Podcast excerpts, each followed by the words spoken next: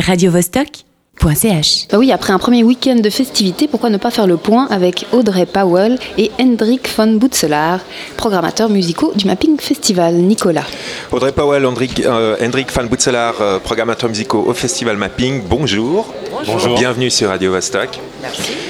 Euh, les soirées cl- alors en fait, euh, bon, vous êtes les programmateurs musicaux. Les soirées clubbing n'ont pas encore commencé puisqu'il y en aura une mercredi, une vendredi et une samedi. Mais peut-être vous pouvez déjà tirer un premier bilan euh, de la première semaine du festival. Est-ce que vous êtes satisfait, je veux dire, par exemple, de la fréquentation ou de l'ambiance ou... Qu'est-ce que vous pourriez nous dire là-dessus? On est, euh, ben oui, on est très satisfait. C'est un peu dur d'avoir euh, déjà du, du recul par rapport à ça parce qu'on est, euh, on est en plein dedans, mais on a déjà trois workshops qui ont eu lieu en début de semaine sur différents thèmes autour de techniques, euh, audiovisuelles, technologie. On en a trois autres qui commencent demain. Euh, le vernissage qui a commencé, les installations, on a les premiers artistes qui ont déjà commencé à repartir, ceux qui sont venus euh, installer euh, l'expo. Donc il y a un roulement vraiment non-stop d'arrivée, de départ, mais pour l'instant on est très content. Audrey, tu donc les trois les trois soirées cl- clubbing au programme, il y a donc mercredi, vendredi, samedi. Quand- comment est-ce que tu as comment est-ce que ça effectué le choix des artistes? Est-ce que chacun a sa j'ai envie de dire sa paroisse euh, puisque toi tu as travaillé pour Mutec? Oui, alors Donc, euh, j'imagine. Qui fait quoi en gros entre Hendrik et toi? Euh, bonne question. On n'a pas vraiment les mêmes goûts. Ah. On est très complémentaires. On se fait découvrir beaucoup de choses. Euh, moi, j'ai une euh, très faible connaissance de la scène locale. Euh, donc, euh, j'ai appris euh, T'es plutôt à- à l'international. plutôt à l'international et en même temps D'où euh, sur- viens-tu? Tu es québécoise, non? Euh, non, je, non? je suis, pff, je suis je- je- citoyenne du monde. Ah, je sais pas trop. Je suis née à Lyon. J'ai jamais habité à Lyon. Mon père est anglais. Je reviens de 10 ans à Montréal. Je, je sais pas trop d'où Voilà. je viens. Enfin, je me suis levée à Genève ce matin. si c'est- Mais tu euh, sais pas où tu vas t'endormir ce soir euh, a priori à Genève quand même. Bon. Euh, comment s'est effectué, effectué le choix des artistes Alors disons en deux mots quoi pour les pour les soirées Alors, ce qui est compliqué, en fait, c'est qu'on a juste trois soirs et on a une liste d'artistes qu'on rêverait d'inviter qui, a qui compte, à mon avis, une centaine d'artistes. Donc là, par exemple, on sait déjà ceux qu'on a envie de booker pour l'année prochaine. On en parlera après, ouais. Mais là, comment vous avez, par exemple, donc les trois soirées, si tu veux, c'est des soirées thématiques. Alors, comment vous avez effectué le choix des artistes dans la mesure où qu'est-ce que qu'est-ce qui fait que vous les avez mis ensemble pour telle soirée plutôt que pour telle autre? Bon, on essaye déjà de délimiter un peu trois types de soirées aussi, euh, de voir un peu quels sont les, les coups de cœur qu'on a vraiment euh, de l'année, aussi en fonction de l'actualité de certains des artistes. Et euh, en définissant un peu ces trois thèmes aussi, on essaye de monter en puissance en général, parce que il faut aussi rattraper le niveau de fatigue des festivaliers, donc on commence plus doucement et on finit Ah, un peu voilà. plus dur. Donc, on- on- le BPM compense le, le taux de fatigue. On va dire le niveau d'énergie compense le taux de fatigue, exactement. Euh, et du coup, ben, on- la formule se répète un petit peu. En fin de compte, on a toujours une première soirée qui est, on va dire, plus orientée house et tech house. Euh, Une deuxième soirée qui est en général plus bass music et dépendant des années, c'est de la drum and bass, du dubstep ou euh, autre euh, exploration de musique, euh, on va dire à basse profonde. Et le dernier soir, en général, on finit euh, toujours avec une soirée qui est plus techno. Et on, Et on puis a gardé la formule. euh, Mais avec- qui est- oui, pardon. pardon. Avec à chaque fois euh, un mix entre artistes suisses, artistes internationaux. Évidemment, il y a une balance à trouver entre des têtes d'affiche euh, qui parlent euh, à des connaisseurs et puis aussi des inconnus qu'on a envie de qu'on a envie de booker en sachant que on est sur la bonne voie et que même s'ils sont pas connus, a priori, euh, ça fonctionnera. Ouais, alors justement pour, euh, pour nos auditeurs, ce serait pas mal peut-être de faire un petit passage en revue rapide euh, des trois soirées à venir. Ouais. Donc euh, mercredi 4 mai, Heart Warming Ascension, c'est tout un programme, Ouais. avec euh, notamment Douglas Greed, euh, Laolu. Qu'est-ce que tu peux nous dire sur ces artistes et sur cette soirée? Alors, euh, comment est-ce qu'on a hein, ben, Douglas Grid, ça fait un petit moment qu'on a envie de qu'on a envie de l'inviter. Il vient d'Iéna en Allemagne. Euh, il est associé à toute une communauté euh, d'artistes qui ont un son assez euh, Particulier. particulier. Je pense aux Wignomy Brothers, je pense à Mathias Kaden. Je pense que le Heartwarming, il vient pas mal de pas mal de Douglas Grid. Je pense que ça va ça va être une soirée festive. assez house. Qu'est-ce qu'on peut dire d'autre? Bah, Laoulu qui est installé à Genève. oui, bah, installé à Genève, c'est un peu le, fleuron, on va dire, de, de la nouvelle scène genevoise. Il a sorti l'année passée un remix sur Innervision pour euh, le, label Dame. Qui a eu un immense succès, une très bonne critique. Hein. Paraît-il que c'était le tube de l'année. Pour mais après il faut voir si les autres pensent la même chose. Mais, euh, excellent track, c'est un excellent producteur, un excellent DJ qui, ben, qui tourne depuis longtemps et qui a une, vraiment une excellente expérience, qui sait faire un set house comme un set techno. Là, en l'occurrence, il vient faire le warm-up et je pense qu'il va nous dénicher quelques perles, donc je me réjouis de l'entendre. Mhm. Ok, donc justement. Oui, justement, la Olu, euh, Alice euh, la croquée, elle nous fera sa chronique euh, en deuxième heure d'émission. Elle saute là derrière nous. Ah oui, c'est. Ceux qui n'ont pas l'image mais que le son. C'est la journaliste la plus enthousiaste de l'équipe. et puis Douglas Grid, dont tu parlais juste avant, je propose qu'on en écoute un morceau et puis qu'on continue cette interview après. Avec plaisir. Douglas Grid.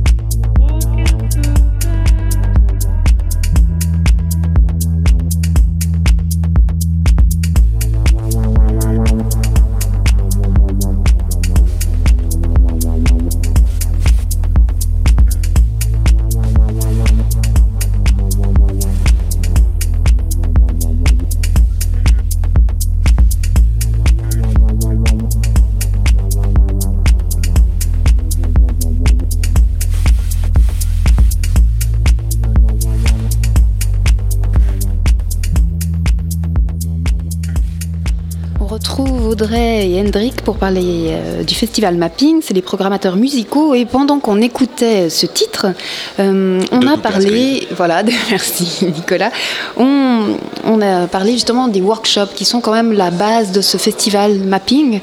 Peut-être tu peux expliquer en deux mots, parce que tu l'as abordé euh, en, début d'interview. Ouais, on en a parlé un peu rapidement parce que c'est ce qui s'est passé sur les dernières journées du festival. En fait, il y avait très peu d'événements le soir, mais plus des, des workshops la journée. Et puis, je citais comme exemple bah, le dernier workshop qui a fini hier où il y avait 15 euh, participants de 12 euh, nationalités différentes et puis que je pense que ça crée vraiment une euh, bah, déjà le fait de se sentir moins seul par exemple pour un péruvien de rencontrer des gens qui viennent d'Estonie ou d'Italie et de se dire que finalement non il n'est pas fou il y a aussi d'autres gens sur la planète qui partagent leur passion et puis de rester en contact de, parce que je pense que c'est beaucoup beaucoup de collaboration et de, et de réseau et d'être en contact avec les bonnes personnes. Donc j'ai l'impression qu'à un moment, c'est au niveau de la créativité et, des, euh, et de leur carrière, c'est super important. Donc a priori, ils vont tous se regrouper ensemble, les participants de ce workshop, pour proposer un projet qui pourrait, être, euh, qui pourrait se retrouver dans la programmation de mapping l'année prochaine. Parce que le mapping, c'est finalement un rendez-vous plus international. Tu le disais que je ne vois. Euh, très coté. c'est surtout l'occasion en fin de compte pour, euh, on va dire, des semi-professionnels dans le monde euh, des arts audiovisuels de se rencontrer et d'apprendre de, de certaines des plus grosses pointures, on va dire, internationales, des gens qui se retrouvent à produire euh, notamment des spectacles aussi pour des artistes comme Jay-Z ou des, des, installations qui sont beaucoup plus pointues sur euh, des grands bâtiments d'architecture, que ce soit euh, le Grand Palais à Paris ou euh, le Palais de Tokyo ou des bâtiments de Shigeruban. Enfin, c'est vraiment l'occasion pour, pour tous ces participants-là ben, d'échanger, de, se rencontrer et d'apprendre des, des, plus grands, on va dire. Et c'est peut-être ce que les jeunes voix ne se rendent pas compte et ils ne le voient peut-être pas forcément parce que ça se passe quand même derrière des portes closes et dans des petites salles où ils sont à 15 et ils transpirent beaucoup. Voilà, donc c'est à la fois un festival public et un festival d'initiés, on pourrait dire un petit peu. Exactement. Euh, à, propos d'initiés et puis de, choses un peu pointues, il y a un, spectacle euh, dont j'aimerais que vous me parliez un peu, c'est le music de, de Stultus, qui font de la euh, dance music concrète. Alors, ah. Stultus, c'est un projet qui est, euh, qui est présenté au Spoutnik euh, demain soir. C'est ça. Euh, ça fait partie des performances audio, audiovisuelles en fait. je ne sais pas vraiment quoi, quoi dire, quoi dire là-dessus. c'est c'est un duo. Voilà, moi, ce qui me faisait rire, c'était l'idée de dance music concrète en fait qui est passé une contraction entre musique concrète et EDM. Donc, euh, Et oui, ben. Très bien. Bon, c'est un naufrage. non, on va partir sur autre chose. Euh, non, on peut, on peut parler parce que là, on va dépasser les 5 heures, mais ah, c'est pas grave. on, peut, on, dépasse un tout petit peu. Euh, moi, j'avais envie de parler de Black Smoking Mirror qui aura lieu à l'Alhambra ce samedi. Euh, qu'est-ce donc que c'est que ça? Alors, euh, je pense que c'est la première fois que le festival Mapping organise une soirée à l'Alhambra, si je ne me trompe pas. Et on va présenter trois performances. ça va commencer par le projet sismique du Québécois Herman Colgan. Et puis ensuite, on en enchaînera avec le dernier projet audiovisuel de l'artiste britannique Code9, qui est quand même une, euh, on pourrait dire une star internationale et vraiment une grosse tête d'affiche qu'on rêvait de faire venir. Et on est très content de pouvoir présenter un projet audiovisuel dans le cadre de Mapping parce que ça fait vraiment tout son sens. Et il a présenté juste une seule fois à Melbourne en Australie le projet il y a... Euh, quelques semaines et je pense que c'est la première européenne en fait qu'on présente, euh, présente samedi soir. Donc c'est euh, projet Notel. Euh, il y a très peu d'images qui ont été encore montrées pour l'instant. Les visuels sont faits par un Allemand qui s'appelle Laurent Sleck et ça va être la grosse, la grosse surprise. Donc c'est une déclinaison de son album qui est sorti au mois de décembre dernier. Et puis moi je peut pas en dire grand chose de plus. Et on finira avec Black Smoking Mirror, qui sont un duo euh, hollandais, qui viendront nous présenter euh, aussi leur, euh, leur dernier projet. Donc ils font quand même de la gravure laser et enflamment la scène, c'est un peu ça, hein? Ça, ça risque d'être assez impressionnant. Je crois qu'on a encore un peu de temps. Ah, ah d'accord. ma dernière question pour Audrey et Hendrik. quelles sont vos attentes pour l'édition future et vos rêves de programmation? Parce qu'on a parlé en antenne beaucoup, alors maintenant il faut le dire à l'antenne. moi je rêve d'une d'une autre salle en fait pour, pour le clubbing, une petite salle dans laquelle on pourrait expérimenter avec d'autres types de musique. Euh, que ce soit pas forcément des grosses musiques dansantes, pouvoir inviter d'autres types d'artistes qui ont d'autres échelles et qui sont peut-être euh, plus avant-gardistes et puis qu'on puisse continuer à, à, avoir cette sorte de double rôle de mettre en avant des têtes d'affiche, des futures têtes d'affiche et de défricher des nouveaux talents.